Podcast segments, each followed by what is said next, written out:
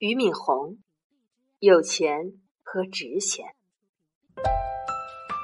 很多人一辈子有两个追求，一个是有钱，一个是值钱。有的人运气好，出生在富贵之家，一出生就像贾宝玉一样，嘴里含着玉，有钱就不是问题。但是钱解决不了第二个问题，也就是你本人值不值钱的问题。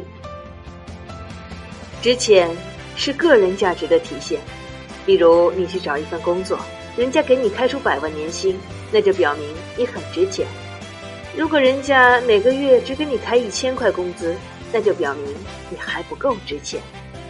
有钱和值钱是两个概念，有钱的人不一定值钱。比如说，我们常常会看到一些富二代，腰缠万贯，但除了挥霍什么都不会，这样的人分文不值。但值钱的人早晚都会有钱，因为值钱的人都有足可夸耀的某种能力。凭借这种能力，他不仅可以安身立命，还可以积累财富。这样的人甚至连存钱都不需要。比如一个著名的画家，他需要钱的时候，只需要画一幅画就行了。所以人们常说，不要把自己当成储钱罐，因为没有人能够靠储钱变富。但一定要把自己变成印钞机，需要钱的时候可以随时靠能力去取。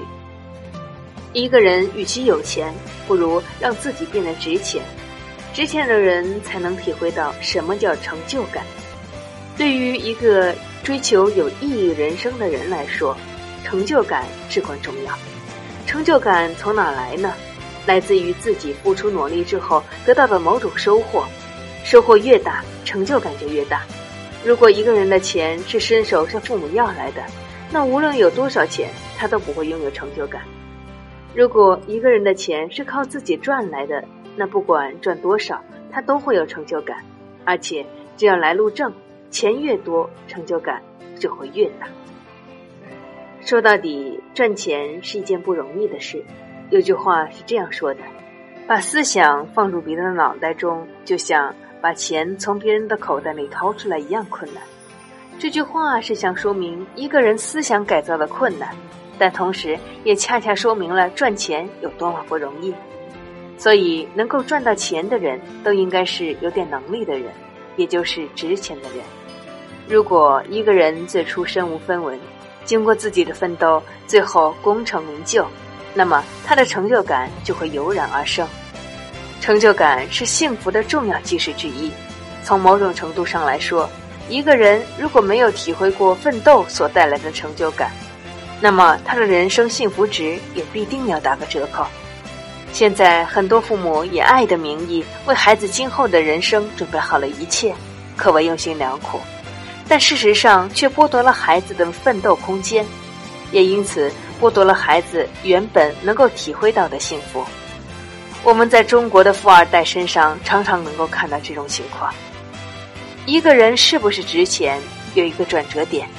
大学毕业的时候，你急于找工作，四处求爷爷的高奶奶，不管给多少工资都愿意干。这个时候是你求别人，你个人价值尚未得到体现，也可以说此时的你还没有个人价值。当你踏上某一工作岗位时，因为对工作内容尚不熟悉。需要央求别人来教你，这个时候你也不值钱。之后通过不断的努力，你成为了某一领域的专家或非常出色的管理者，这个时候就是别人来求你了。老板会给你升职加薪，求你不要离开；别的单位会提供更高的职位和更高的工资，千方百计来挖你。这个时候你才算真的值钱。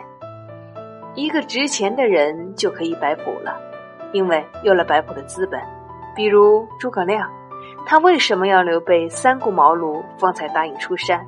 就是因为他知道自己的价值所在，要摆一下谱，这样刘备会更重视他，未来会给他更大的发展空间。所以摆谱是需要能力作为资本的，否则就是找死。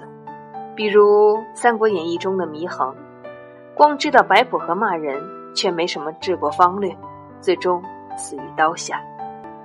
一个人不断努力的过程，就是让自己不断值钱的过程。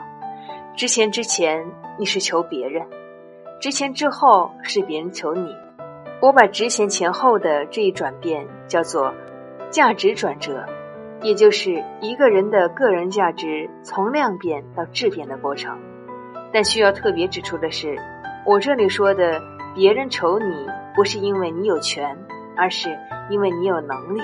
假如你碰巧有能力，而且有权利，那就该一心一意当好人民的公仆，诚心诚意为人民服务，千万别让人民天天求你。这个时候，不管你有多么值钱，都得离钱尽量远点。听众朋友，您刚才收听到的内容是俞敏洪的文章《有钱和值钱》，感谢您的收听，祝你生活愉快再会。